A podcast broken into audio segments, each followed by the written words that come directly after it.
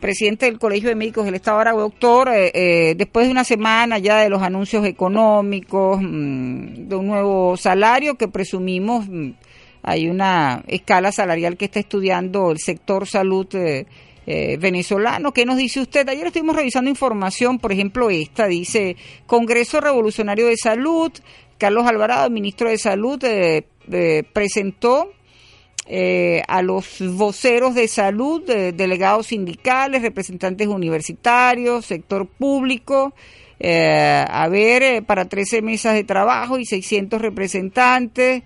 dice el, bosquejo general de lo que se está planteando, se entiende escala salarial, señaló que en cada consultorio hospital se discutió el tema de la salud, se adoptaron 60 de, de 345 respuestas, bueno, en fin, sector salud hoy. Hoy lunes, eh, iniciando la semana, 27 de agosto, si no me equivoco, ¿no? ¿Qué ha habido? ¿Cuál es la situación después de un par de meses de actividades, de huelgas, eh, de protestas, de solicitar, de reclamar mejoras salariales, específicamente el gremio médico? Eh, pedir insumos para los hospitales, ¿hay algo nuevo que ha habido? ¿Cuál es la posición de ustedes con respecto al nuevo esquema salarial? Cuando digo ustedes, el gremio médico, pues específicamente. Buen día, doctor, de nuevo. buenos días. Eh, básicamente no ya no hablamos del gremio médico, sino de todo el sector, salud, tanto la intergremial como la, la, intersectorial de salud, como se ha definido. Bueno, como el tiempo apremia, básicamente el, el conflicto continúa el conflicto, eh, la paralización de actividades no prioritarias, protestas en la calle, la protesta pacífica, el reclamo, las reuniones de trabajo. El día de mañana va a haber una reunión en Caracas del sector salud para planificar la estrategia para la nueva convocatoria reunión que se hizo desde la vicepresidencia de la República. Debo hacer una aclaratoria ante esa eh, falaz y, y, y, y, falso Congreso de Salud que organizó el Gobierno Nacional, ya que no sabemos a qué representantes se refieren ellos, ya que los verdaderos representantes de todo el sector salud, elegidos legítimamente por las bases de los mismos, no fue convocada dicho congreso. Simple, en ese congreso solamente estaban los representantes gubernamentales o oficialistas de la salud, llámese Barrio Adentro, eh, eh, Misión Cubana, eh, médicos integrales comunitarios, o sea, allí hay mucho, hay, hay, hay mucho de mentira mediática en cuanto a que se le consultó al sector salud, ya que es falso, pues. Eh, y, es paradójico que ellos hagan un congreso de salud eh, un gran congreso y se sigan reuniendo con la intersectorial de salud, que es la que verdaderamente representa a los más de 500 mil trabajadores a nivel nacional. En cuanto a, a propuestas concretas en vista de la nueva reconversión monetaria, el No, no, y, una y una y una digamos un aumento, ¿no? del salario considerable. ¿Cómo queda eh, el sector salud en todo esto?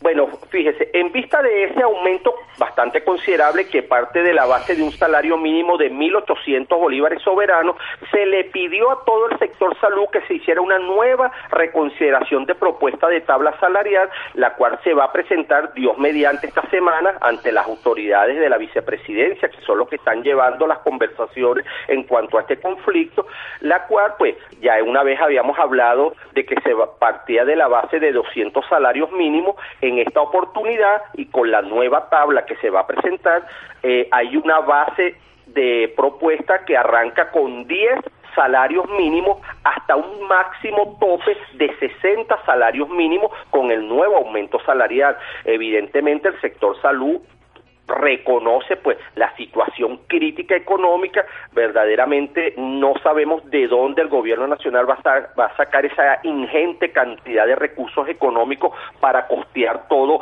todo lo que se refiere a la parte salarial.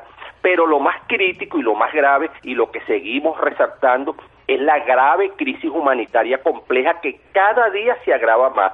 Ahí tenemos eh, eh, dramáticamente como algunas cadenas de farmacias a nivel nacional muy conocidas están totalmente desabastecidas a raíz de las medidas tomadas la semana pasada, lo cual afecta en definitiva la salud de todos los venezolanos, ya que el venezolano común de a pie, el incluyendo mi persona, pues que soy hipertenso y, tomo antihipertensivo todos los días, no conseguimos los medicamentos básicos para el control de nuestra salud.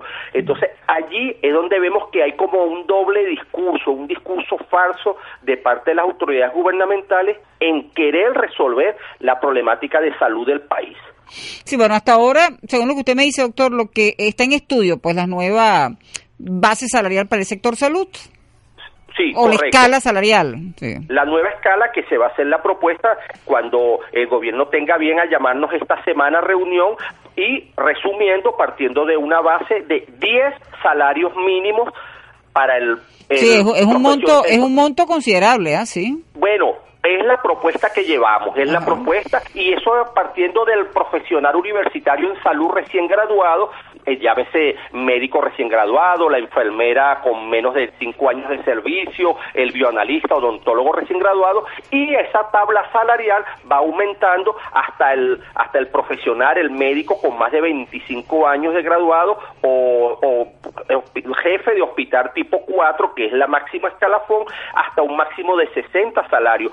Como todas las propuestas, mi apreciada licenciada. No, no, y le digo algo, le digo algo, amigo eh, Ramón. Eh, correcto. No es que eh, el médico y, quien trabaja para el sector salud no se merezca, no se merezca esto y entendemos el tema de, la hiperinflación, pero de unos días para acá hay una pregunta en el ambiente, ¿no? Y usted se la acaba de formular también, ¿de dónde saldrá tanto dinero? No, ojalá, ojalá pues bueno, eh, como, como decían en nuestra en nuestra época de juventud, esa es la pregunta de las 64 Y no sea la maquinita aquella del Banco Central de Venezuela que lo que genera es más hiperinflación, ¿no? Totalmente. Por su nosotros verdaderamente eh, queremos una contratación colectiva justa que no solamente hable del aspecto salarial, sino de todas las reivindicaciones de tipo económicas, sociales, de salud, el todo el sector salud se haya desguarnecido sin un sin un sistema de protección social para los propios trabajadores y sus familiares. Eh, en eso es que queremos sentarnos a conversar con el gobierno nacional y el cual no da una respuesta efectiva. De allí es que se mantengan todavía las las protestas, debo destacar pues protestas de tipo pacífico, felicitar por ejemplo eh, la actividad realizada ayer sobre eh, esta eh, sobre la fe, sobre la, la oración que se realizó en casi toda Venezuela, acá en, en, nuestro estado en Maracay, la ONG Médicos Unidos con o Alianza Ciudadana y otro tipo de organizaciones hicieron una actividad muy reconfortante, llena de, de mucha fe. eso, tratando de llamar a la conciencia del gobierno nacional, del pueblo, de toda la colectividad, que unidos tenemos que buscar la solución a este a, a, esta situación que nos está agobiando a todos. Sí, yo quiero consultarle sobre los resultados. Bueno, hay un resumen, lo tengo aquí a la mano, de lo que fue este congreso que se efectuó, a ver, Congreso Revolucionario de Salud, que contó con la participación del ministro del área, a ver, por ejemplo, tenemos por aquí a la mano parte de la, dice, de las conclusiones, creación del movimiento único de médicos revolucionarios, crear un sistema único de salud eh, de división comunal, crear una ley nacional de salud con un fondo único de salud, unión de todos los sistemas de salud existentes, siguiendo el modelo de la FAN, dice aquí, entiendo que la Fuerza bueno, sí, crear una ética médica socialista revolucionaria, incorporar a los trabajadores de salud a la misión vivienda, crear una sede ambiental en en las eh, bueno áreas de salud integral entiendo fortalecer atención materno infantil aplicar reingeniería hospitalaria en todos los hospitales del país asignar presupuestos suficientes para la salud crear eh,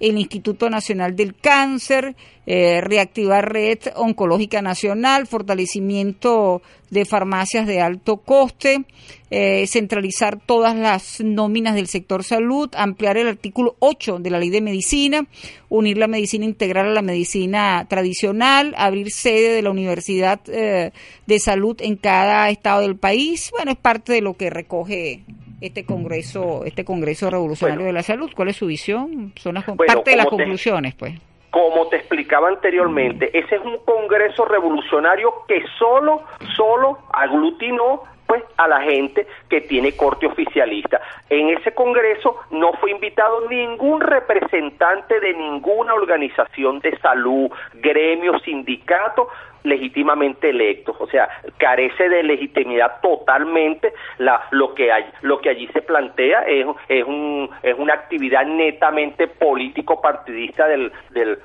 del actual gobierno y bueno, y verdaderamente eh, todas esas propuestas tienen más de 20 años tratando de hacer. ¿Por qué el gobierno nacional no ha centralizado, no ha, este, perdón, centralizado, no, no ha unificado al sistema único de salud? Si eso es una propuesta que tiene más de 20 años, ¿entiende? ¿Por qué, por ejemplo, la gente del Ministerio del Poder Popular para la Salud gana menos que los que trabajan para el Instituto Venezolano de los Seguros Sociales o los que trabajan para el IPASME o, o entes por ejemplo, los médicos civiles del área militar son los peor pagados de nuestro país y el gobierno nacional tiene 20 años al conocimiento de eso.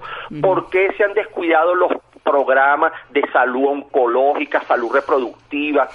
que tenemos más de 20 años en un descuido, ¿por qué Venezuela está ocupando el primer lugar en la oprobiosa eh, estadística de embarazo juvenil o embarazo precoz en Latinoamérica y dónde están las políticas de Estado en los últimos 20 años, por ponerte algunos ejemplos, Traelma. Entonces, todo eso es puro papel, es puro proyecto y con la lamentable ideoli eh, que se quiere ideologizar, pues, en el sentido de que, sí. Ah, gracias, no, no, yo tengo problemas hoy con algunas palabras también. No te preocupes, hoy es lunes, que quieren, que quieren, ya usted vio, ya leyó por ahí un pequeño extracto, quieren llevar el sector salud hacia un hacia un modelo de tipo militar. Vamos, vamos a ubicarnos. Los militares que se ubiquen del área militar y los expertos en el área de la salud que se ocupen del área de la salud. Así de sencillo. O sea, aquí no hay soluciones mágicas. Aquí lo que hay es un tremendo déficit